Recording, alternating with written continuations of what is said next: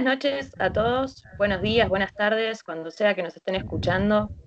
Nuevo capítulo de la embajada después de una pequeña licencia que nos tomamos, más que nada para hacer un duelo respecto a lo que pasó con Lucas, lo que pasó con Juan, eh, ese pequeño enfrentamiento que se dio en una zona virtual en la que ninguno podía intervenir, en la que ninguno podía llevar adelante la situación y así fue que tuvimos que sobreponernos de todo esto, tratar de, salir adelante y pudimos conseguir que las cosas medianamente volvieran a la normalidad, si es que se puede hablar de normalidad en la pandemia.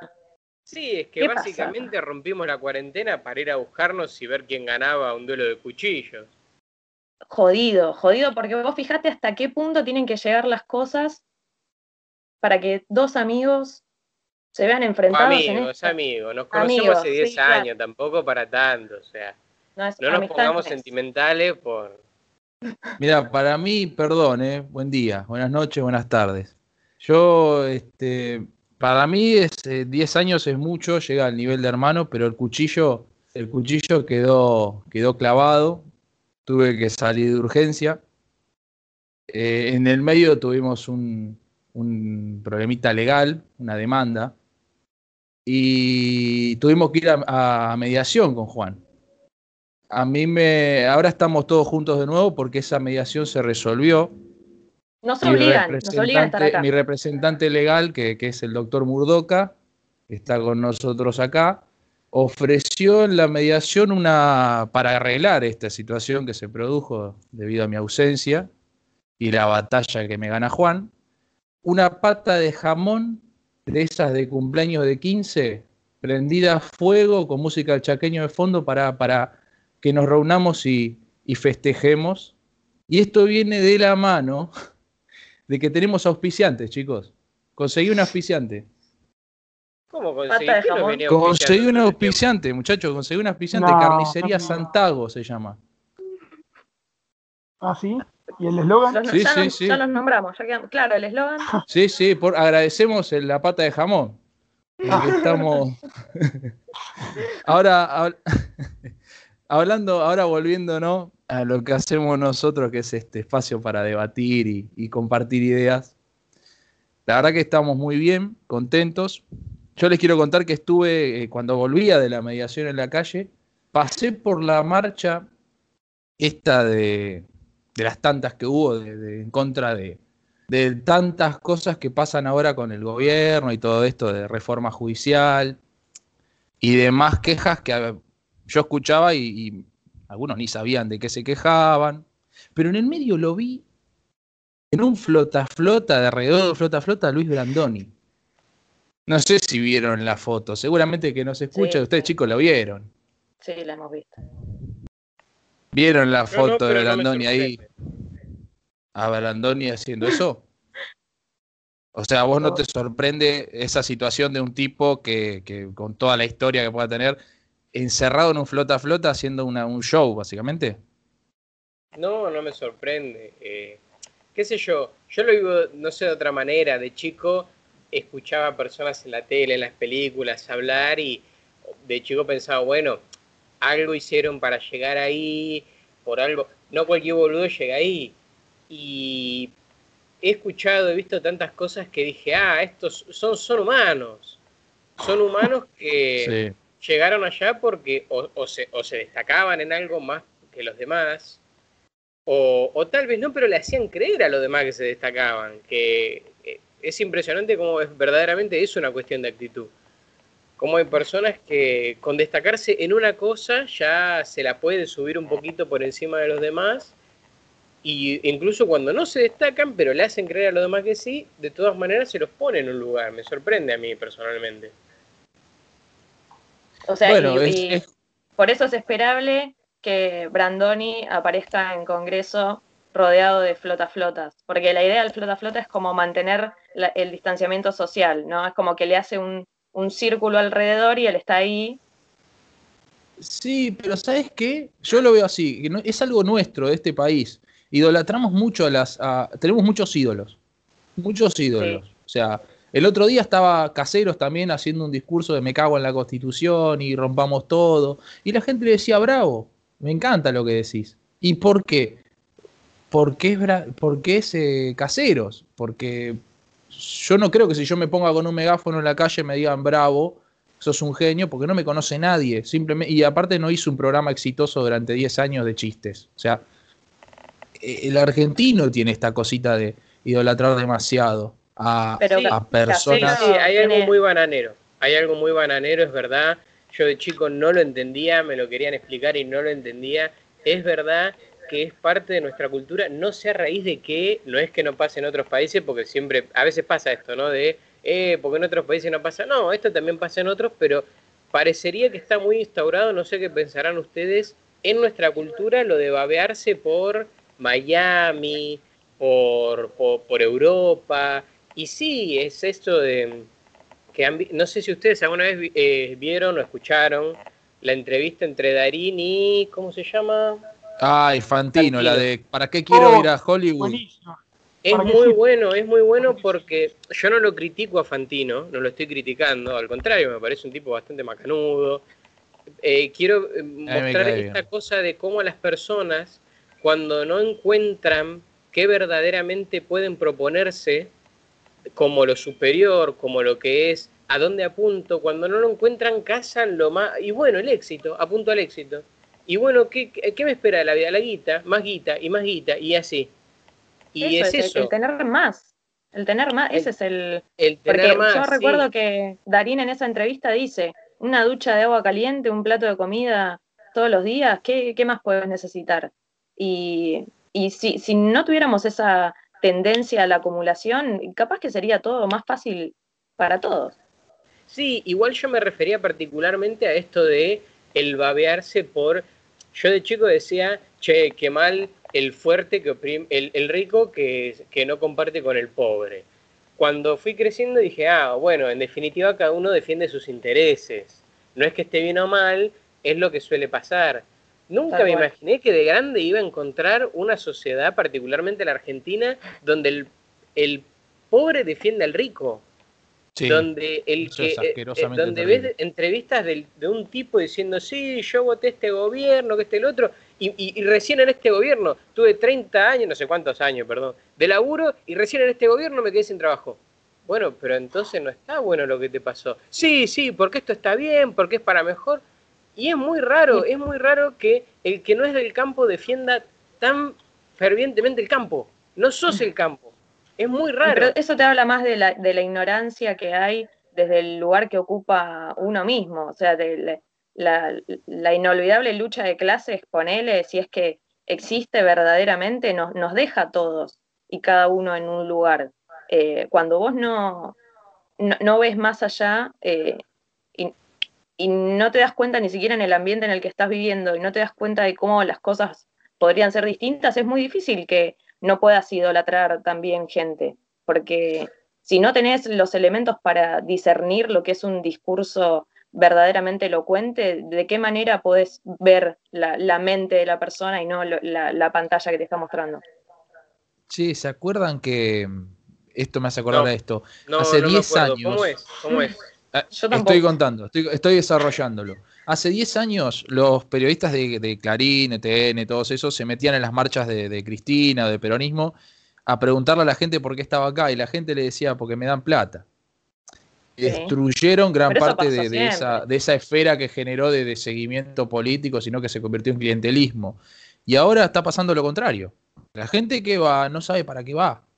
Estamos hablando justamente del facho pobre o del tipo que no entiende para qué carajo está yendo corre de que eres de la esfera esta al que quiere trabajar, pero te quedas con muchos que no tienen la más puta idea para qué está, eh, solo por hacer la contra. Y está pasando, ese recurso periodístico se está usando ahora y bueno, están no dejando que lo use porque lo están cagando a palo cada vez que van. Escúchame, Mariano, ¿cómo ves esto vos? Porque no estás hablando, estás calladito ahí. Yo sé que vos tenés. Estuviste, esta semana. Escuchá, Marian, esta semana te vi bastante movido en las redes. Estuviste bastante movido con un par de leyes. ¿Qué pasó? Tiré un par, una era de. Me sorprendió porque, hablando de pandemia, vieron que se usa ese término alternativo de, de pandemia que es pandemia y se está popularizando, no sé si popularizando, pero se escucha como, claro, se escucha como palabra alternativa. Y desde, por lo menos desde mi perspectiva, tiene su parte de, trucho eso y su parte de cierto.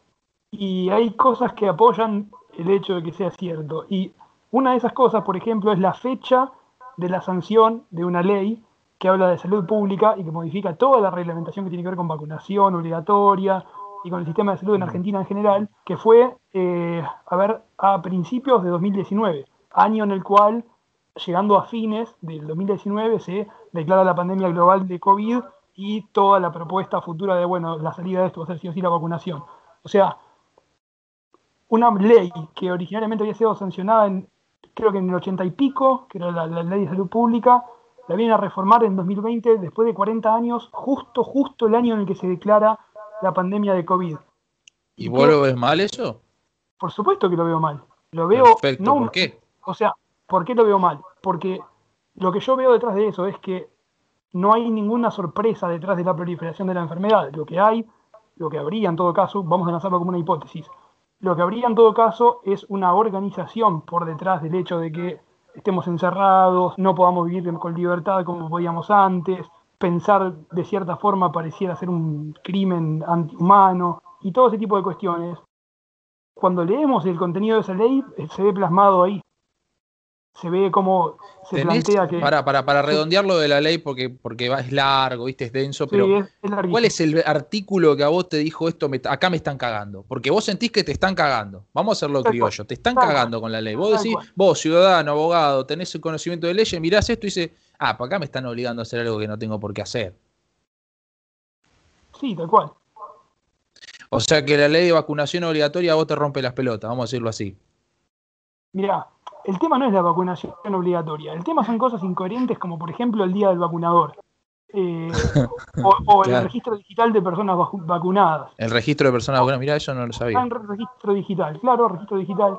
Eh, o por ejemplo el hecho de que para, poder casarte, eh, no sé, tomar clases en una escuela, en una universidad, y para poder manejar, para poder votar, para poder hacer cualquier cosa, tengas que tener el calendario de vacunación obligatorio según esta ley, ¿no? En los términos que acá lo establece. Eh, no sé, y, y otra serie de cuestiones por el estilo que, que no, no me parecieran que Está bien. tengan sentido. No, yo, Como yo te ejemplo, entiendo, yo te entiendo. A mí, propone, propone vacunación, usa el término compulsiva, vacunación compulsiva. eh, Mm. No sé, es algo bastante raro. A mí me llama la atención. Está bueno, llama- no, no, pero está bueno que vos lo marques, porque entra- mientras nosotros nos distraemos con esta pelea que se genera en la televisión, salen leyes, salen cosas que solamente se ven en el boletín oficial y nadie en la puta vida agarra el boletín oficial. Está bueno, no está malo. Son, son esas Eh. cosas que se mueven en la esfera del poder político en silencio a la sociedad, cosas que la televisión no replica, cosas que se hacen a- de noche y a oscuras, ¿viste? Vamos a usar el ejemplo así clásico para, para mostrar que hay oscuridad detrás de todo esto. eh, y, y así, lejos de los ojos de, de- de la- de todos, ¿no? Está bien, Eh, dale, está bien. dale que vamos- sacamos, dale que sacamos la ley rápido y nos vamos y ya le dejamos el paquete completo al gobierno que viene. Porque esto, a ver, todavía, no, no recuerdo, eh, principios, todavía era el gobierno de Macri, o estoy diciendo pavada, a principios de 2019, ¿cuándo cambió? el principio de 2019 se seguía siendo gobierno de Macri. Seguía siendo- 2020, Seguía, seguía siendo gobierno de Macri y sancionan esta ley. Y después todo está, todo está, por supuesto, lo que pasa acá, nosotros no somos creadores de realidad, nosotros somos y hemos sido siempre el producto de una realidad creada con anterioridad. Y, y ahí, para mí, eso es patente. Ahí se ve reflejadísimo. Año antes de la declaración del COVID, sacamos toda esta nueva ley de vacunación obligatoria, con registros digitales de personas vacunadas, y establecemos que la vacunación es una prioridad número uno. ¿Por qué? ¿Qué tiene Bueno, bien, pará. 2019? ¿Qué Acá lo separamos, 2019? acá- Sí. no, no, termina, termina. Digo, ¿qué tiene distinto el 2019 con todo el resto de los años? Sí, siempre fue importante la vacunación, nunca, nunca fue una pavada. Y bueno, ¿y por qué justo al principio de 2019 una modificación completa Yo de te un pregunto algo, legal? ¿cuántos años tenés, Marian? 27 para 28. 27. ¿Te diste la segunda vacuna de la hepatitis? Ya ni me 27 acuerdo. para 28. Me preocuparía que tengas 27 para 26. Ya Pero ni me acuerdo. Pero, ¿alguno de ustedes se dio la vacuna esa segunda hepatitis que te tenés que dar? Yo ni idea, me enteré hace un- antes de la pandemia, me enteré que tenía que darme otra vacuna más. No, Eh, o sea, la verdad que si me la di no no, me acuerdo, igual que Marian. O sea, no tenemos un registro completo de las vacunas que nos damos. Sabemos que mamá y papá nos dan vacunas cuando somos pibes, que te inyectan el culo, que te inyectan los brazos y no te acuerdas de más nada. O sea, Pero a tu ver, vieja debe no es que estoy defendiendo. Tus viejos deben tener, la cartilla. Ahí está, todas las vacunas que Sí, te dieron. todos tenemos el parte de vacunas, que es papel. Claro. Y ya el papel Claro. murió. Murió el Sí. Por eso en algunas cosas de la ley que todo está diciendo, pues yo también la, la leí mientras vos estabas tirando, tirando ahí fintas Tirando con mierda. este tema. No, pero está bien, porque vos estás en contra porque no te cierra. A mí me parece que algunas cosas está bien que las hagan. Ahora, voy a volver a, a esto que vi en la calle cuando les decía que volvía de la mediación de con Juan y de curarme las heridas de la cuchillada. ¿Qué? Lo veo a Luis Brandoni en los flota flota me acordé de un sueño que tuve yo hace un año exactamente, septiembre del año pasado. Nati lo sabe porque se lo conté como diciendo, mirá lo bizarro que vengo a soñar. Y, el sueño se trataba básicamente de que yo iba a, visitar a mi familia, a Ramos Mejía, y entraba a la casa y en el fondo de la casa hay un taller de- que tiene ahí mi viejo, y en el fondo lo encuentro a Luis Brandoni escondido en la fosa del taller, con un barbijo. Te lo juro, te lo juro que lo encontré a Luis Brandoni en el fondo del taller. Y acá están diciendo, ¿qué carajo está contando este chabón? Cuando veo que estaba ahí al fondo, lo estaban escondiendo a Luis Brandoni porque afuera había una turba de gente con banderas de Argentina en la calle, corriendo, parecía que lo iban a linchar, pero no, estaban como haciendo una manifestación. Todo gente mayor de grande, todo gente grande. Pero me acuerdo que cuando yo quise salir a la calle y abrir la puerta, sentía como miedo. Y era como un miedo a algo desconocido. Era como que esa gente que está en la calle está en peligro y no les puedo decir nada. Y mirá lo que me viene a pasar ahora que uno prende en la tele o prende algo y ves y veo esto. Veo a este tipo en la calle con el barbijo con toda gente grande, porque la gente que iba, había un, video de un señor que iba con el andarín ahí, con un cartel, quejándose. Y esta pregunta te la hago Juan. Eh, eh, yo, este- esto es un sueño premonitorio, ponele, no sé, ¿cómo, ¿cómo puedo interpretar, entendiéndolo desde la cabeza de uno, eso? Porque, a ver, a todos, en realidad, no solamente a Juan, a todos, ¿qué entienden ustedes por esto que me pasó a mí? Que hoy por hoy pareciera que fue un- una premonición, básicamente, o una pelotudez, quieranlo, como quieran. Mira, eh, sin hablar de análisis de sueño así psicológico, en cuanto a lo que vos me preguntás de la premonición, en realidad eso tiene que ver mucho con qué nos pasa a nosotros y qué rescatamos de similitud entre lo que nos pasó y lo que nos pasó.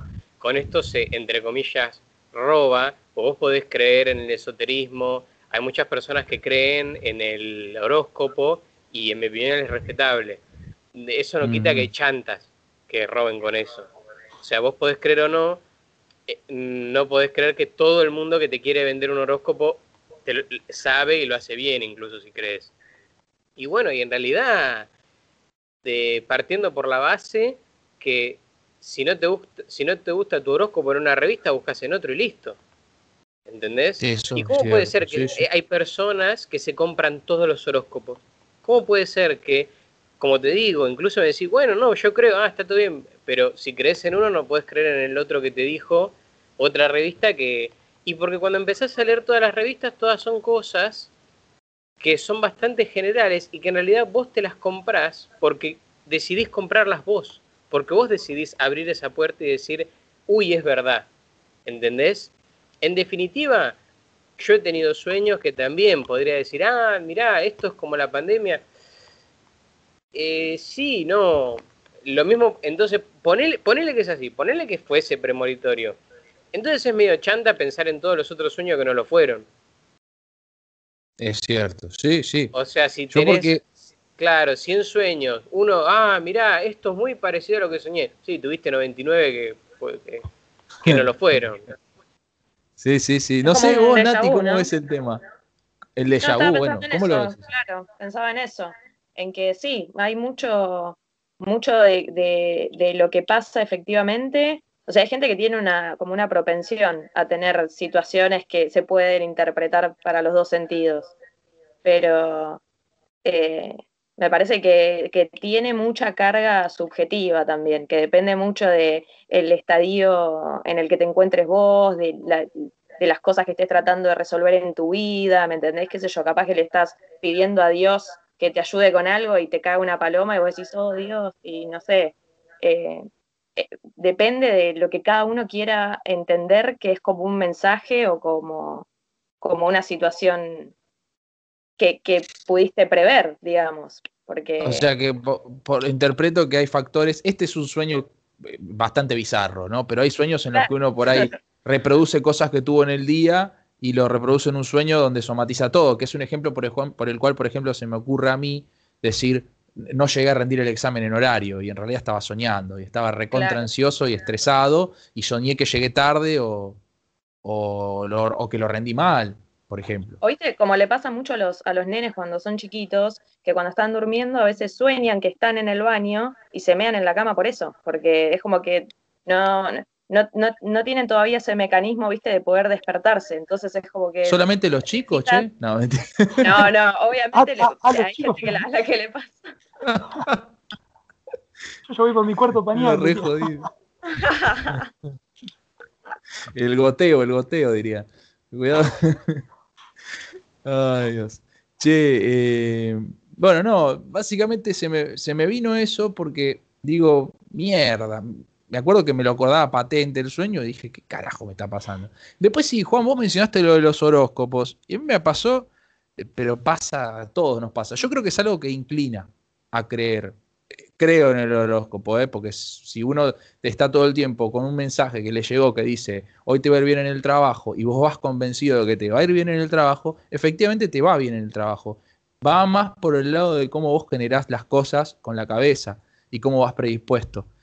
También te puede pasar que te digan, como yo soy de Leo y he leído millones de veces que en Leo decía, pasó todo el año pasado, te vas a enamorar, te vas a casar. Y no, o sea, no, esperando, no vino nadie. O sea, e, e, esas cosas también eh, tiene el horóscopo. Es como un reloj que cuando te la tira, te la puede pegar, como no.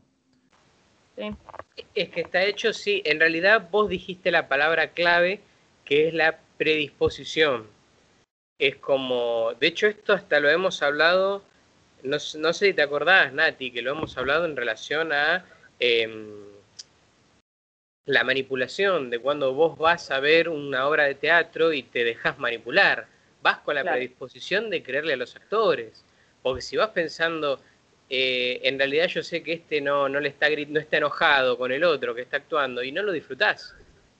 vos fuiste con la predisposición. Lo que pasa por ahí es que algunas personas, eh, no sé si esto lo dije acá, la mente se puede definir como si fuese una especie de músculo. Y las personas que más ejercitan, entre que menos ejercitan el consciente, le dan más trabajo al inconsciente. ¿sí? Entonces ponele, ¿qué haces cuando algo te duele mucho, que no te gusta, que está en el consciente, ¿no? Algo que le estás prestando atención y te duele mucho y no lo querés ver más, ¿a dónde lo tirás? Al inconsciente. Si sos una persona que tiene muchas dificultades para estar lidiando con la realidad porque la siente muy dolorosa, se la pasa mandando cosas al inconsciente, vos le das mucho poder al inconsciente, lo ejercitas mucho y es como un músculo, se hace más fuerte. Entonces mm. cuando vos querés jugar con él, te es más difícil, jugar con esta predisposición. Es más difícil por ahí convencerte, por ahí querés convencer y decir, hoy nos va a ir bien, hoy nos va a ir bien. Y el, inconsciente ya está tan armado, ya está tan fuerte todas las veces que le mandaste cosas que te dicen, no, te ver como el culo. Y no, lo podés, no te puedes convencer, viste cuando dice no te puedes autoconvencer, bueno, no puedes convencer esa parte, ¿entendés? Claro, ni siquiera te, das cuenta de que no está funcionando. Claro. claro, claro, exactamente. De hecho, a ver, algo que hemos hablado, no sé si te acordarás, Lucas, que es esto, que es muy interesante, eh, lo de la ley de atracción, de cómo muchas personas ejercitan esto de, digo que hoy, que esto me va a salir bien y sabes que de, decírmelo tanto me sale bien. Bueno, eso es algo verdaderamente fascinante porque se puede explicar desde muchos aspectos. Una, bueno, es este que, por ejemplo, el libro El Secreto habla de la ley de atracción, de que simplemente son leyes cósmicas que vos repitiéndolo al, al aire te, lo, lo terminás atrayendo y te pasa. Otra explicación que es dentro de todo bastante nueva de hace unos 10 años, mejor dicho, un poquito más, es que vos convencés a tu sistema, a tu cuerpo de tal manera, ¿y por qué digo cuerpo? Porque ya no es solamente tu mente, porque te podés convencer de tal manera que tu cuerpo libere ciertas sustancias, que en, realidad está pasa a lo contrario, ¿no? Porque si vos te convences de que tenés que estar todo el día asustado, vivís estresado, el cuerpo libera hormonas que te terminan estresando, ¿entendés? Sí, es la inversa, básicamente. Es, Claro, obviamente no es a tal punto que vos puedas decir me va a crecer un sexto dedo en, la mano derecha y te crece, pero sí es fascinante como personas a través de las palabras pueden llegar a eh, autoconvencerse. Sí, sí. sí yo, yo, considero que sí, que es, soy creyente de esa ley, la defiendo. Si me preguntaste, la defiendo porque he comprobado que se puede hacer cosas eh, con la auto, las afirmaciones y te pregunto esto, ¿conoces, Juan, los audios eh, subliminales? Sí, los conozco eh, y volvemos a lo mismo. Eh, son medios, entre comillas, peligrosos en relación a lo que venía hablando antes.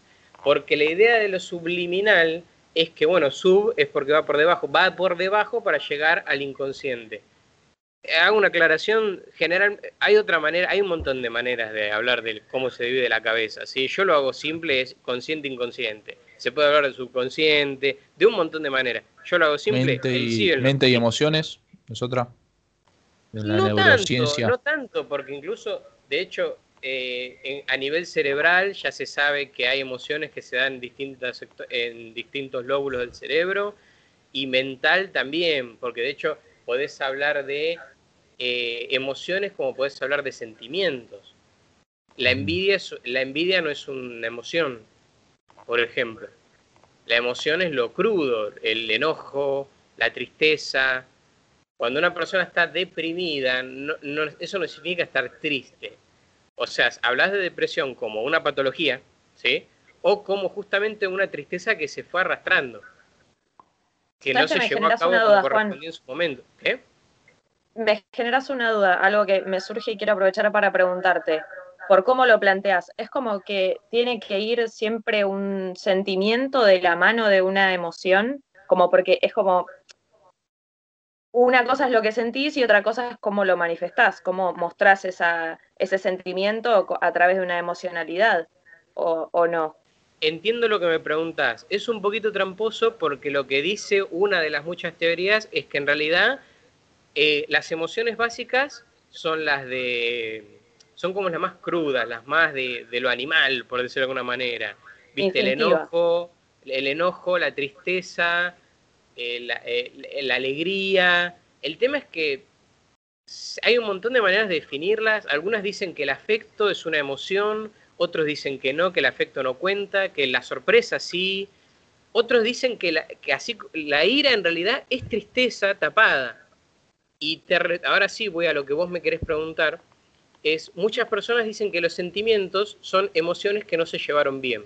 Por ejemplo, em, la culpa.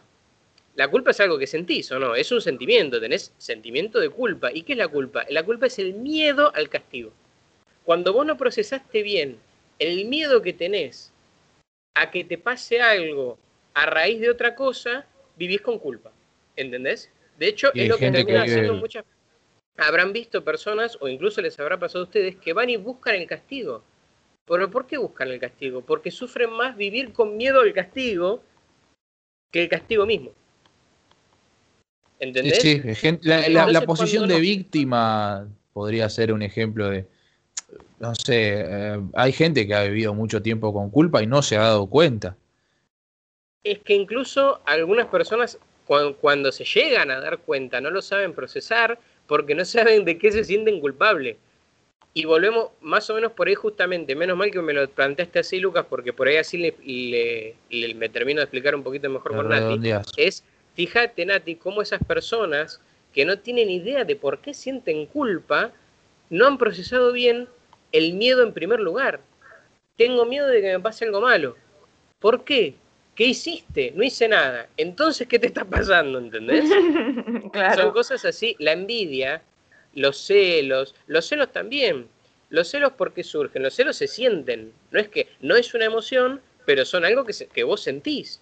Y son en relación a sentimientos de inferioridad y tenés miedo de que te abandonen. No tiene que ver con el otro, no tiene que ver con, con que tu pareja anda con muchas personas. No, no tiene nada que ver, porque vos te, sentís inferior, sentís que cualquier cosa te la puede quitar. Incluso si la tuvieses amarrada vos.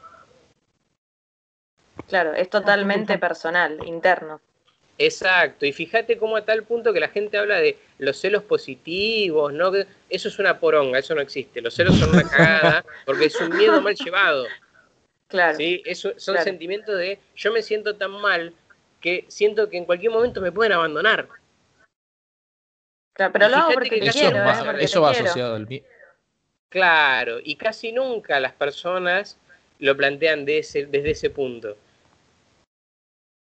Juan, tengo una pregunta. ¿Podría decirse también que la ansiedad puede ser una especie de producto del miedo? Porque supongamos lo, siguiente, una persona, eh, no sé, vive pensando que la van a echar del trabajo. Eh, y eso le genera un cierto, porque, no sé, tiene miedo de esa circunstancia, de quedarse desempleado, lo que sea. Entonces, vive la vida cotidiana con una especie de expectativa sobre algo negativo que puede llegar a suceder y eso lo, lo acelera, lo saca de ritmo, lo perjudica. No sé, a mí se me ocurre, se me ocurre pensarlo de esta manera. Que desde tu, desde tu visión, ¿qué opinas sobre esto?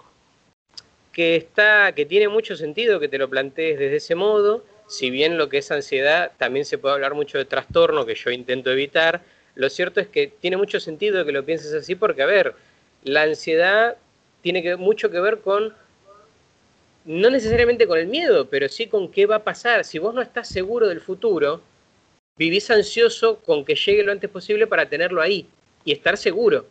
Entonces no necesariamente te hablo de miedo, pero ojo, inseguridad hay. Claro. Si vos estás seguro que lo que querés va a llegar mañana, no estás tan ansioso. Eh, puede ser que haya, porque por eso te digo, es medio tramposo, también tiene que ver con trastornos, hay un tema también neurológico que no es solamente convencer a la persona de, eh, no seas ansioso, jajaja. Ja, ja. No, no, la ansiedad puede ser un tema bastante jodido en ciertas personas.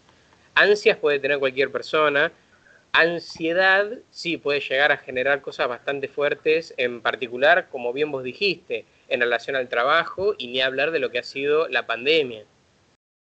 Ni hablar. Se intensificó mucho eso. Mirá, yo la semana pasada tuve que rendir un últimos exámenes de, de lo que es la parte de derecho de mi carrera y, te puedo asegurar que trepaba las paredes y, y, lo podía hacer varias veces al día de la ansiedad que tenía y se intensificó mucho más estando encerrado muchísimo más.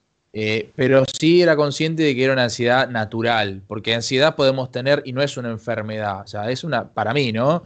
Es una cuestión natural eh, que podemos pasar. Lo que pasa es que hay gente que sí, como decís vos, puede tener ese, no sé si es la palabra trastorno, porque yo no lo sé, pero sí que puede ser recurrente con el tema de ser ansioso por todo. Hasta incluso en la forma de hablar te puedes dar cuenta. Por eso me cuidé de aclarar en relación a ser ansioso y tener ansiedad. Vos podés estar deprimido y no sufrir de, de, una depresión particularmente aguda, ¿me explico? Claro, crónica, digamos. Por, ejemplo, sí. Sin... Te, iba, te, iba, a comentar algo, Juan. Ahí dijiste que hiciste una salvedad entre el, estar ansioso o algo así y el ser ansioso. Por cómo lo veo hoy, creo que la idea esta de ser ansioso, no sé, una persona que se autodefine y dice yo soy ansioso, creo que es una, un error conceptual creo que en realidad no es que una persona es ansiosa, a lo sumo está ansiosa. Y en cierta forma, si se modifican algunas circunstancias, quizá por, por factores ajenos a la persona, o, o, incluso desde su propia iniciativa, si decide modificar algunas cosas en su vida, puede alejarse de esa posición, eh, de ese lugar en el que está que, que lo perjudica. Pero me resulta difícil creer en la idea de que una persona sea ansiosa. Y mira, está muy peor a lo que plantea. Yo de todas maneras dije entre estar ansioso y sufrir de ansiedad. Eso, eso. Está Igual está piola lo que planteas porque es verdad lo que decís y de hecho se usa medio hasta como técnica en ciertas ramas de la psicología porque dicen, vos desde a una persona te dice, no, yo vengo acá porque eh, soy muy enojón. Soy muy enojón. No, vos no sos enojón, vos estás enojado. bueno, pero, pero me la paso así, que yo, bueno, has estado muchas veces enojado, vos no sos eso. Porque cuanto más te categorizás así, más rigidizás esa, esa visión y más te cuesta salir. ¿Eso es ley de atracción también? No necesariamente ley de atracción. Viene por ese lado, porque te acordás que cuando yo mencioné la ley de atracción también dije esto del autoconvencimiento. Así que entiendo por qué me lo preguntás, porque en parte no es necesariamente ley de atracción, pero sí autoconvencimiento. Si te terminás convenciendo de que ese es tu lugar, es como preguntarle al que le dijeron que le van a dar cadena perpetua porque se está armando la celda de la manera más linda, ¿para qué se pone cómodo? Y si creo que voy a estar acá toda mi vida. ¿Para qué voy a estar? No, no vas a planear qué vas a hacer cuando salga. Y si yo no sé si voy a salir, para mí ya me voy a quedar acá. Me estoy poniendo, me estoy poniendo cómodo. Bueno, y eso no es también como la comodidad, porque a veces justamente también el problema es enfrentarte a, a eso que sos para poder cambiarlo. O sea, no querés reconocer lo que sos para no tener que enfrentarte, o al contrario, no querés, eh, querés decir soy esto para no tener que lidiar con esa obligación de cambiar. Te entiendo. para empezar, la comodidad es un tema particularmente debatible porque creo que lo que mucha gente escucha en general en relación a la terapia es la zona de confort y el confort, que no es lo mismo que la comodidad, pero por ahí te lo explico de esta manera. Eh, a mí el que me lo enseñó una vez, que me cambió la vida, fue, no sé si ustedes lo ubican a Bucay, el doctor, un genio. Un genio. Yo una vez le estaba preguntando, no, porque qué pasa con estas personas que están cómodas y no cambian. Agarró y me, hizo lo siguiente, agarró un vasito de esos, ¿vieron un shot de bebida? De esos vasitos de vidrio. Mira esto, me dice, se levantó y se sentó arriba. Me dice, la verdad, Juan, eh, me rompe bastante las pelotas el vasito acá yo no estoy cómodo, yo me acomodé para que no me moleste tanto. Me dice, ¿entendés? Yo no estoy cómodo, yo me acomodé. Claro. Cuando una persona cree que este era el ejemplo más que nada, por ahí lo dije mal yo, del preso. La persona esa no, está cómoda en una celda hecha mierda con un par de, cositas que le gustan. Se acomodó porque cree que de ahí no va a salir más. Y en definitiva, Nati, está piola que lo preguntes porque eh, eh, podría decirse, y en realidad debería sonar bien, pero me suena que va a ser normal, sufrir vamos a sufrir siempre, porque, por ejemplo, o sufrís la indolencia, o sea, rascarte las pelotas, o sufrís superarte. Claro. ¿Entendés? Pero es el motor del cambio. El sufrimiento. claro. Sí, es que volvemos a lo mismo. Es, es, exactamente claro, muy bien. La palabra clave que la diste ahí, el cambio. Y eh, el ejemplo más metafórico que sirve para generar la terapia es o te quedás con los pantalones que ya te quedan chicos y te apretan y sufrís que te apreten, o te los cambiás y sufrís ese periodo de acostumbrarte a los pantalones que ya no te apretan y extrañas los viejos. Claro. El miedo al cambio, el famoso miedo al cambio.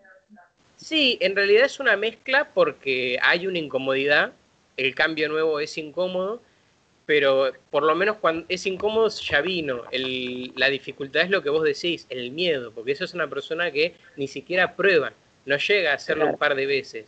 De hecho, lo que suele pasar es que cuando la persona por fin se anima, lo hace por una vez, no le gusta, no está cómodo, porque claro, es la primera vez que lo hace y vuelve para atrás. Cuando lo cierto es que acostumbrarse a las cosas acostumbrarse, adaptarse en realidad es la palabra, yo la estoy usando mal, adaptarse a las cosas toma tiempo. No es la Recuerde la primera vez que jugaron un videojuego, que fueron a una clase, que se juntaron con una persona y compárenlo con la quinta vez. A veces no le damos tiempo. Tal cual. Bueno, me gustaría que después de, todo este varieté de personalidades que podríamos llegar a tener, y de, problemas con los que nos tendríamos que llegar a enfrentar, eh, volvamos un poquito, recapitulemos a lo que a lo que habíamos estado hablando al principio, cómo qué difícil, ¿no? Tener que lidiar con todo lo que uno tiene adentro y encima tener que ver qué está pasando alrededor, entender qué, qué es lo que tenemos que, qué es la verdad, qué es lo que tenemos que, que creer, a quién le tenemos que creer, o sea, eh, Brandoni, Brandoni con los flota flota, o sea, esa es la imagen que, estamos buscando. Esta semana está todo el mundo hablando de Messi, hablando de, de que apareció Facundo, hablando de la cantidad de leyes que están volando adentro del Congreso. Eh, es jodido, estamos atravesando una pandemia que no, sé dónde nos va a dejar. Y, hay un poco de todo, es como, es como esto de, capaz que también lo que nos pasa a todos es que como tenemos la cabeza un poquitito atrofiada, eh, nos entregamos a no pensar. Y esto en este espacio que tenemos nosotros buscamos pensar un poco y criticar. Y la gente hoy en día no critica ni piensa. A ver, les cuento algo. Recién vengo de buscar una pizza porque fui a buscar una pizza. yo los viernes pido pizza. O sea, voy a buscar una pizza.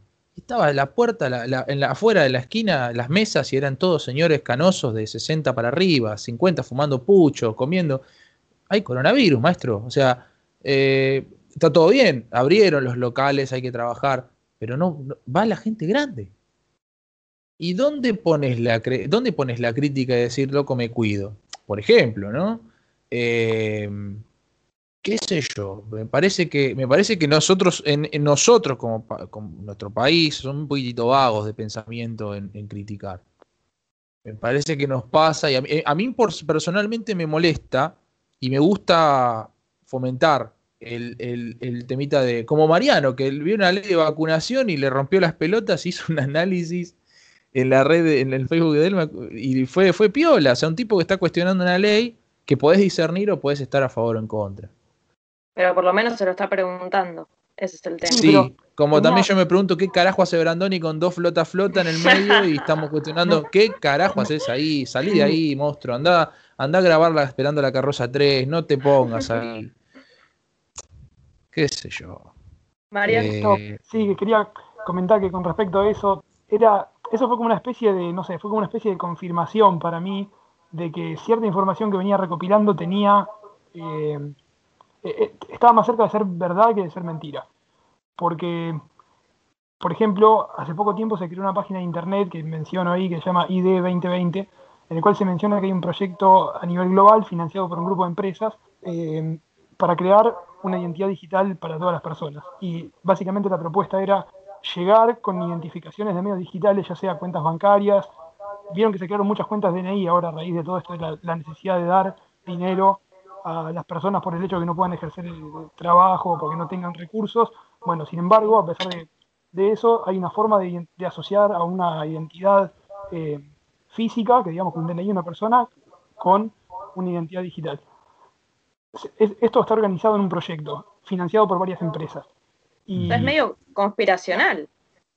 Mirá, a mí me encantaría llamarlo conspiracional, porque, pero me parece que no, que, o sea, en cierto punto creo que no tiene, que no hay conspiración, que es, que es así. Yo tengo mis sospechas fuertes de que, de que es así y listo. No, como que no hay mucha vuelta que darle.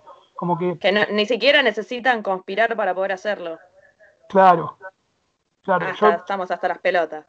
Yo por lo menos desde, mi observación de lo que estuve viendo y, investigando a raíz de que arrancó todo esto, porque, por supuesto, al igual que todos, uno tiene su cotidianidad, sus circunstancias que lo rodean y una realidad, entre comillas, a la cual está acostumbrado, para bien o para mal. Y la, velocidad a la que se dio estos cambios, que de repente cambió todo, yo creo que no registro ningún evento desde que nací prácticamente en el cual haya habido semejante modificación de, mi realidad cotidiana y de la realidad cotidiana de toda la gente que me rodea. Eh, Perdona, Marian, te hago un paréntesis a eso. Las Torres Gemelas fue un cambio de época, porque se empezó a hablar de terrorismo con mucha más fortaleza. Y ahí Estados Unidos agarró el rol directamente principal en el mundo. Es un ejemplo de cambio de paradigma. Sí, y mirá, lo loco de todo esto es que hay un apellido que es el de Rockefeller, eh, y ese apellido está asociado al evento anterior de las Torres Gemelas y también está asociado al evento este de, del COVID-19. ¿Por qué? Porque esto, este grupo empresario, en su momento, eh, los árabes habían hecho una movida con la cual se habían quedado con un montón de petrodólares que antes pertenecían al grupo banqueros cerrado, digamos, de Wall Street, de Estados Unidos. Entonces, cuando les ganaron ese juego de, dinero, lo que se quiso hacer fue recuperar esos petrodólares y para hacer eso tenían que literalmente hacer una invasión al país y robarle el exceso de, industria petrolera que tenía Irán, Irak, el Líbano, bueno, todos los países del Medio Oriente. Sí lo que se cree es que el, ataque fue un autoataque para justificar el odio en la gente hacia el, hacia el supuesto terrorismo islámico, por supuesto que lo asociaron con lo religioso, y hacer que el hecho de enviar eh, soldados armados a otro país se vea como algo natural y como un acto patriótico. Es el día de hoy que vos bajás a Estados Unidos en un avión y ves el, escuchás por los parlantes que felicitan a los Marines por su labor de lo que están haciendo. Cuando en realidad no sí, Marian, tenés razón. Yo también he visto esa teoría de que el auto, fue un autoataque lo de las Torres Gemelas y después está el meme ahora de que un país descubre petróleo y viene a Estados Unidos y dice tenemos. O, hay que, merece, merece ser liberado, dice. O cosas así, con la banderita de Estados Unidos. Tendremos la democracia. Claro, necesita una revolución ese país. Dice, no, o sea. Eh, y, qué sé yo, yo, creo que es válido pensar así. Observé circunstancias parecidas tanto en ese hecho como en este. Por ejemplo, algo que se ve es que después de que ocurre el acontecimiento, el núcleo de la información se centra en un solo hecho y se repite y se repite como para instaurarse y que la mentalidad eh, del imaginario colectivo quede estancada en torno a un grupito muy chiquito de ideas. O sea que de, una u otra manera terminamos hablando siempre de las mismas cosas.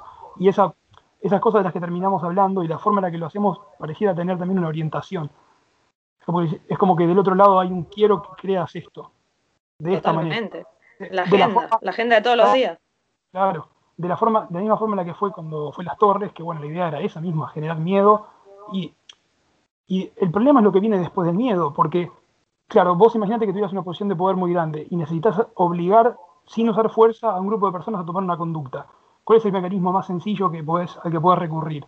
El miedo. Y a mí, el miedo, porque una vez que le instauraste miedo, los criterios de, de raciocinio ordinario que todos tenemos se barren y lo único que queda es quizá la necesidad de supervivencia o, el aferrarte a, la vida como la única, la única razón que hay detrás de cualquier cosa que vos puedas hacer.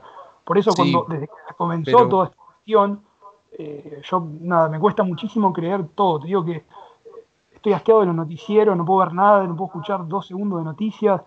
Eh, terrible, terrible. Llegué a un nivel de escepticismo bastante grande con todo esto. Quedó expuesto como la televisión vende mierda a la gente y cómo la gente la consume.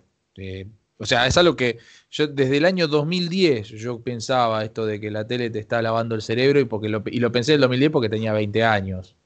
Si tenía, si me avivaba un poquito antes, como los chicos hoy en día que a los 16 ya directamente apagan, no, no consumen esa mierda y se ponen a ver Twitch o, YouTube, eh, se dan cuenta de que es todo basura. Inclusive hay muchos influencers que me parece genial, que exponen a los tipos que están en la tele, eh, que están eh, perpetuados hace un montón de tiempo y pasaron por un montón de etapas, cambios de paradigma, lo que sea, pero como, como lo basura que son algunos tipos que están ahí. Eh, no todos, pero hay una gran mayoría. Y estoy a favor de, lo que vos pensás, Mariano, pero esto de esto, en el 2011, 2001, ¿cuándo fue lo de las torres? ¿2001? 2001. Yo en el 2001 me acuerdo que acá había miedo por un ataque terrorista. Acá, en Argentina. O sea, ¿quién carajo va a venir a tirar una bomba acá? Sí, bueno, pudo haber pasado lo de la AMIA, querés decirlo, sí. Mm. Pero fue otra época eso. Que estaba en Estados Unidos el problema y había una amenaza global mundial de terrorismo. Que si hoy me lo decís, y no sé si te lo creo hoy en día. Pero en esa época se la comieron todos. Y... Es que en esa época nosotros también lo cierto es que hubo un solo ataque. a mirar a Estados Unidos. Claro. Y ahora no sé quién mirar, ¿eh? No, no yo como argentino prefiero mirarme a mí. Claro, yo creo que no cambió nada tampoco. Nada, nada cambió. Lo que no cambió, yo lo que, lo que veo que no cambió es que la televisión sigue encendida. Y en muchas casas, en muchas casas, en muchas casas y durante demasiadas horas. Eso es lo que no veo. sí, hay casas donde está, está prendida todo el día la tele. Lo veía, lo veía en 2001, en 2011, lo veo en 2010 y lo sigo viendo y, y no veo y no le veo la razón. No veo la razón detrás de tantas horas de televisión encendida en las casas. Podemos volver a lo que decía Juan, la comodidad, la costumbre. No, puedo entender. Lo que decías vos. Hay, otra, hay otra razón detrás de todo esto que también vengo observando, que es que cuando, cuando te levantas a la mañana temprano y vas al laburo y volvés cansado, agotado, y con un grupo de, de circunstancias existenciales, de preguntas que te hacen y cosas que no puedes responder, creo que muchas veces lo que menos te ganas de hacer es enfrentarte a vos mismo después de eso. Literalmente lo más probable que quiera hacer es eh, distraerte. Y ahí está la distracción, ahí está la, Cantando 2020. El, bocadillo, el bocadillo tentador. El vení, mirame, Te total. afloja la mente, boludo. ¿Qué vas a hacer si no? Es una pena. Eh, ¿Pensar sobre vos? ¿Mejorar tu vida cotidiana? No, no se te ocurra, mejor mira acá.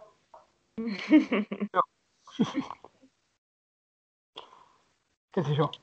Sí, sí, sí, es que incluso hay una revisión de conductas que han tenido, hemos tenido nosotros de más pibes. Esto de, de, los, de las series de Cris Morena que están saliendo de 200 millones de críticas por lo, lo que fomentaba y cómo los, los- nosotros de chicos los replicábamos en el colegio, cosas que la televisión nos daba ahí. Y ni- los grandes no sé si se han sentado a pensar en criticar eso. Nosotros estamos en el medio de dos generaciones que están criticando todo lo que produjeron las mayores. Y si hoy en día me pones cebollitas y putean al gordo porque es arquero y una taja una, y yo le voy a decir a mi hijo, eso es una forrada, sacalo. O sea, eh, eh, Vos te- la verdad es que nos ha educado la televisión mal. a nosotros vos te das cuenta que la generación anterior crecimos eh, escuchando no, pero dejá de jugar tanto tiempo los jueguitos, viste que en los 90 los videojuegos eran furor y yo, a ver, también como ustedes comentaban en el otro podcast, desde chicos teníamos contacto con eso. Y por ahí los padres te decían, no, tantas horas no, viste que te- era recontra común eso, después de un tiempo te, te desenchufaban la tela, te desenchufaban los juegos, no te dejaban sencillamente. Y yo decía, bueno, tantas horas de videojuegos y tantas horas de televisión es la pregunta ahora. Como que Sí, vos lo Mm. ves sí, sí. esa, esa generación que te ponía esas previsiones, o sea, había preguntas que no jamás se hizo. Mirá cómo está asociado lo de los ídolos. Cualquiera que está en la tele es un ídolo o es un tipo que lo vas a seguir. Entonces es peligrosísimo, viejo. Y que esa sea la Eh, gente que transmite el pensamiento es complicado. Que no sepamos quiénes son en realidad es complicado. O para quién laburan. Porque ahí está el problema. Hay una escena en la serie esta Mad, Mad Men eh, que son publicistas. Uh, de- buenísima. La viste, bueno, eh, hay una escena que el protagonista le dice a otro, la- eh, por supuesto el tipo era un arrogante, pero bueno, le dice a otro, las personas están, des- tan desesperadas por tener algo en que creer que escucharían a cualquiera. Y yo lo vi en su mente y dije, un poco exagerada la, la visión del tipo. Y no sé, y ahora lo pienso dos veces. Y me parece que no sé, no sé si está tan lejos de la verdad. Y de alguna manera, sí, a alguien tenés que escuchar. Pero el problema es cuando no sos fundamentalmente vos mismo. Claro. Por ahí me pasa eso. Yo escucho en la tele a, a un periodista de cualquiera de los dos canales que se están peleando, ¿no? Y es propaganda, es, es, es una venta de humo. Como te digo al principio, el recurso este de entrevistar a, los- a la gente que iba y que no sabía nada de, la reforma judicial porque nunca la leyó y porque no tenía la más puta idea, como también habían anticuarentenas y los, los catalogaban de locos. Cuando por ahí descubrimos que Mariano, vos Mariano seguramente no estás, en, estás ya está, la cuarentena para vos ya fue, ¿no? En este Mirá. sentido, ¿o la respetás? Mira, eh, esto es así. Yo devuelvo el respeto a quienes me lo dan, solamente. Y no creo que, que desde que comenzó todo esto en marzo haya recibido el menor respeto. Por ende, no tengo nada que entregar en devolución. Sigo intentando vivir mi vida de la forma en la que lo hacía antes. Por supuesto que tengo limitaciones porque si, si no me pongo un barbijo no puedo entrar a un negocio a comprar algo. Pero me siento triste por el empleado que, que tiene que disfrazarse. de- me parece una gran payasada. Es como, no sé, ve- veo esto de una forma fatal. Una- tengo una visión muy, muy oscura. La verdad que me cuesta verlo de, con- de forma positiva, de forma realista. Eh, es una, para mí es una, una cosa delirante. Ese es el tema. No, no caemos en la cuenta todavía, me parece. Sincera- Yo siento digo, que, ah, que está bien algunas cosas y que hay grandes contradicciones. Hoy tenemos 12.000 casos por día, hay muchos muertos y está la gente tomando el cafecito, comiendo en la calle, cuando por ahí podés cerrar ahora y no haber cerrado tan antes, pero tiene sus justificaciones, porque no teníamos sistema de salud. Había un tipo antes que lo desguazó. Entonces hay muchas contradicciones también. Todo- siempre vas a decir que algo está mal. Después sí, Mariano, yo recontra respeto y entiendo esta postura de, de que muchas cosas están usándonos y mintiéndonos, es verdad. Hay que cuestionar, siempre hay que cuestionar, hay que quejarse. Pero, como digo yo esto, de, vuelta volviendo a lo que uno cree, que es justamente esto. Mirabas la televisión y veías cómo la gente le preguntaban y no sabía nada, y vos sabés que el periodista que está preguntando trabaja para un jefe que le dijo hace esto y mostrarle esto a la gente. Y del otro lado pasa lo mismo. Vamos a putear al gobierno, vamos a vender humo diciendo que es un comunismo, vamos a vender humo diciendo que la reforma judicial es para que Cristina salga. Y en realidad, si vos mirás la reforma, habla de subrogancias, del régimen nuevo de subrogancias, sorteo de causas grabado para que no pase lo mismo que pasó durante cuatro años, que se sorteaba a un mismo juez todas las causas. Nadie se cuestionó esto. O solamente los peronistas, kirchneristas tuvieron que salir a quejarse. Todo el mundo debería decir, no puede ser que un, eh, que un eh, juzgado federal se sortee siempre el mismo. Está mal. No me importa si la mina robó o no robó. Está mal. No es legal. No estás respetando un carajo de las leyes. Y esto creo que me lo tenés que entender. Me tenés que dar la derecha con esto. No está bien. Es un arreglo, es un arreglo eh, que comprueba justamente el offer. El offer es esto de vamos a armar causas. Entonces, eh, la ley esta nueva graba, quiere que se registre todo tipo de sorteo para regular eso. Y me parece que eso está bueno. Después hay otras cosas que crean un montón de tribunales nuevos, traspaso de, fueros a, la ciudad de Buenos Aires que me parece que está mal a mí, porque es como que vos te digan, vos, vos trabajás y sos categoría A. Ahora va a salir una ley y te va a mandar a categoría B. Y no, viejo, mi trabajo, mi derecho laboral es progresivo. Siempre tiene que mejorar, no puede empeorar. Y el traspaso genera un poco de eso yo hago esta explicación para que el que quiera leer la ley tenga un panorama para entender un poco. Es más que nada reorganizar la justicia federal y penal, sobre todo y penal económica.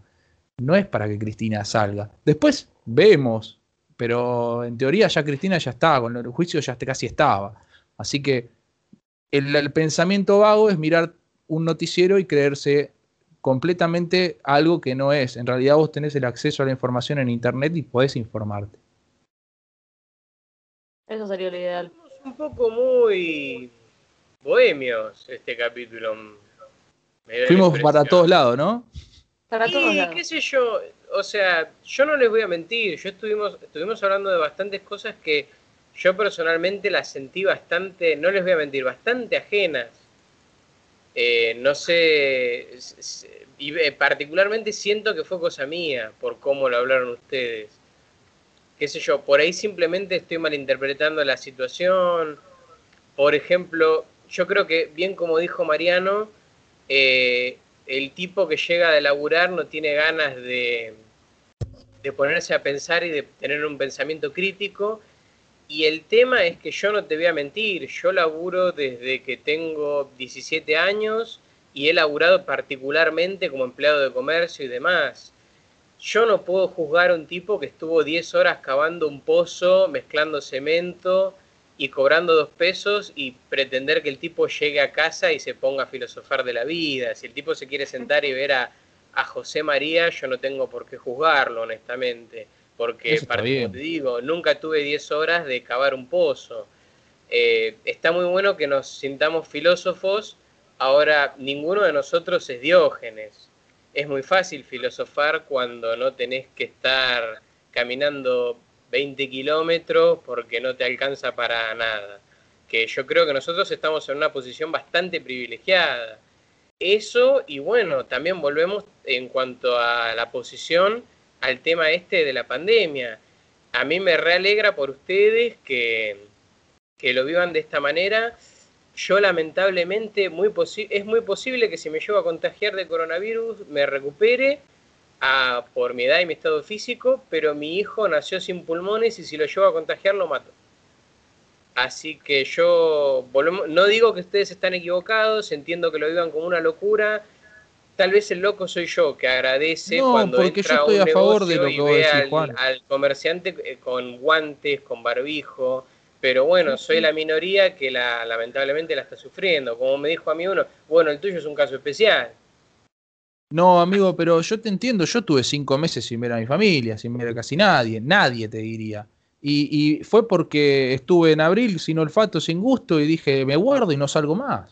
14, 15 días estuve así, me guardé y respeté todo tipo de medida. Eh, así que no, te, no, no, es que yo por lo pronto yo no me lo tomo a la ligera, ¿eh? y, respeto más al que está muy cuidadoso, barra, ponele si querés, eh, paranoico no es la palabra, pero que esté muy cuidadoso, recontra, lo recontra respeto, porque yo también estuve así, y hoy veo contradicciones políticas que me dan bronca, viejo. Si se está muriendo gente, no liberes tanto. Lamentablemente por el que trabaja, lo digo, pero me da, me da bronca a mí.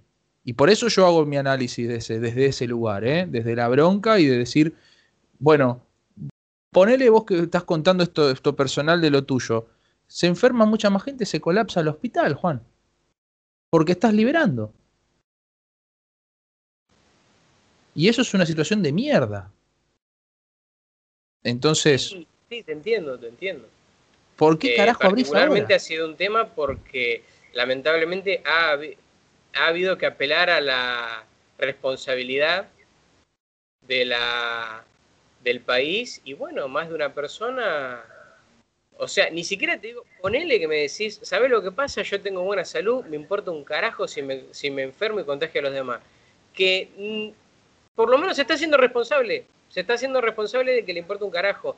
Esto es, no, no me va a pasar nada, no me cuido, total, a mí no me pasa nada, yo soy invencible. Y no se está haciendo responsable, esa es la falta de responsabilidad. Pero no hay un punto medio, así que te entiendo que, que, haya que apelar a algo así, depender de que los demás digan, dale, no, no me pongas restricciones que yo me encargo. Bueno, para mí, por ejemplo, si mañana el presidente dice, cerramos de vuelta 15 días, yo voy a estar más tranquilo. Por mi familia, por mis amigos, porque es lo que debería pasar. Sin embargo, hay gente que va a ir y le va a hacer un estallido social. Y.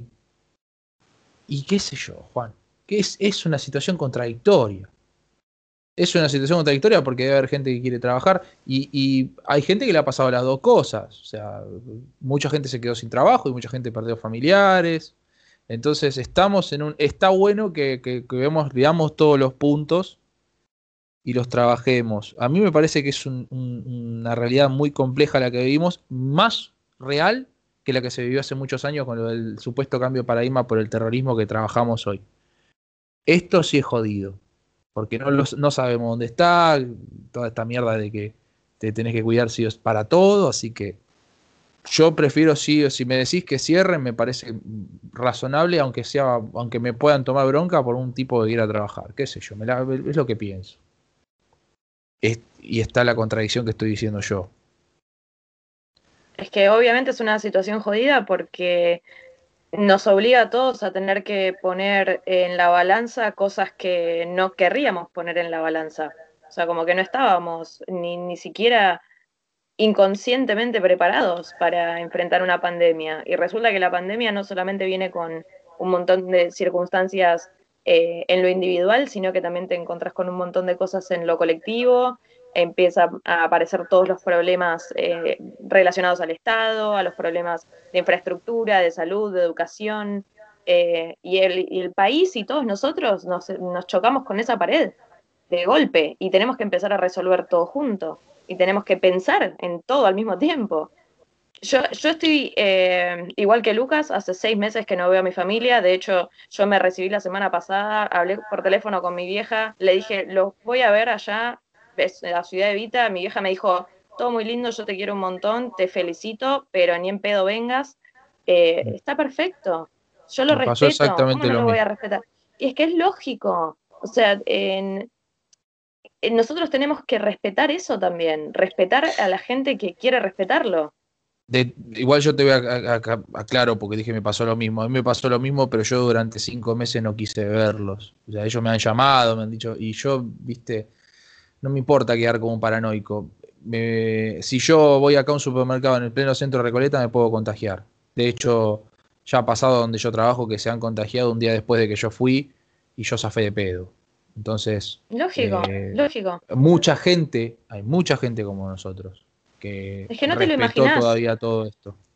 Sí, mi hermano le decía el otro día a mi viejo, eh, yo no voy porque si yo los voy a ver, aunque sea un rato, porque mi hermano está haciendo lo mismo que yo, está laburando desde la casa, no sale, está ahí y fue. Y mm, le dijo a mi viejo, yo no los voy a ver porque si después resulta que vos te pescaste algo, yo voy a saber que es mi culpa y no me lo perdonaría en la vida. Exacto. Y ese es el tema, tenés que vivir con eso después.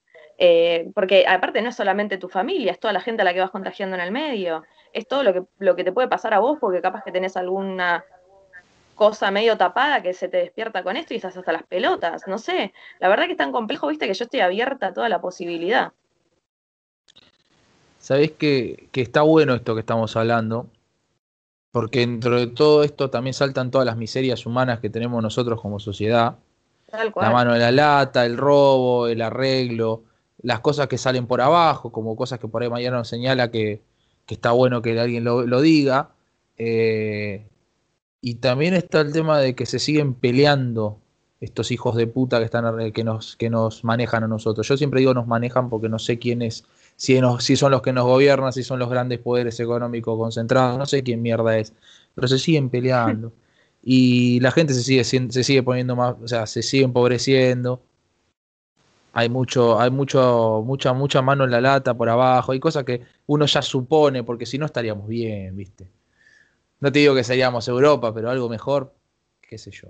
Nosotros lo. Es que ese es el tema. A ver, creo, Juan, ¿eh? creo que vos marcaste lo de, lo de la posición privilegiada o que podemos hablar y opinar. El hecho de estar en la posición que yo, yo hablo por mí.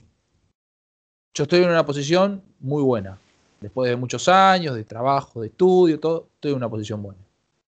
Mi, mi, pequeño grano de arena a la gente o a la sociedad o lo que vos quieras es intentar criticar o pensar un poco y no ser, como habíamos dicho, un filósofo, pero capaz que a veces uno eh, ponerse en una posición objetiva neutral ayuda mucho. Y, y, como hablábamos recién, como ciudadano en una situación privilegiada, no, no hagamos quilombo y vayamos a un bar y nos enfiestemos, por más que tengamos ganas. Y después vos mirás a la calle y ves al tipo que apenas cobra las, la, co cobra las chirolas justas y se va a escabiar al bar. Y le importa tres pitos todo. Y eso es un problema social. Eso no es algo que vamos a poder resolver ni rápido ni fácil. Porque hay gente que hace las cosas bien, pero es poca. ¿Sí? O, o por ahí es mucha que está escondida, anda a saber, qué sé yo. Muchachos, pasamos por todos lados, fue como una especie de montaña rusa de emociones. Creo que no dijimos ni una mala palabra, creo, increíble. Alguna que otra se escapó. ¿Sí? Mirá. Eh, a mí se me escaparon un par. eh, bueno, qué bueno ver que, que, que, Lucas está entero, que sobrevivió a esta situación. Eh, qué bueno la reconciliación. Por ahora, por ahora. Ya saben, en cualquier momento. Pensá en la pata bueno. de jamón, ya te digo, se arregla todo con eso. ¿eh? Mirá, si puedo decir palabrotas sin que se nos bajen los sponsors, te puedo no tiene problema, que está... se van a quedar igual. La carnicería no tiene drama, dijo que. No, no, no te van a salvar, no te van a salvar los sponsors. Chicos, fue un placer como siempre. Nos encontramos, si todo sale bien, la semana que viene. ¿Qué les parece? Perfecto. Sí, sí como siempre.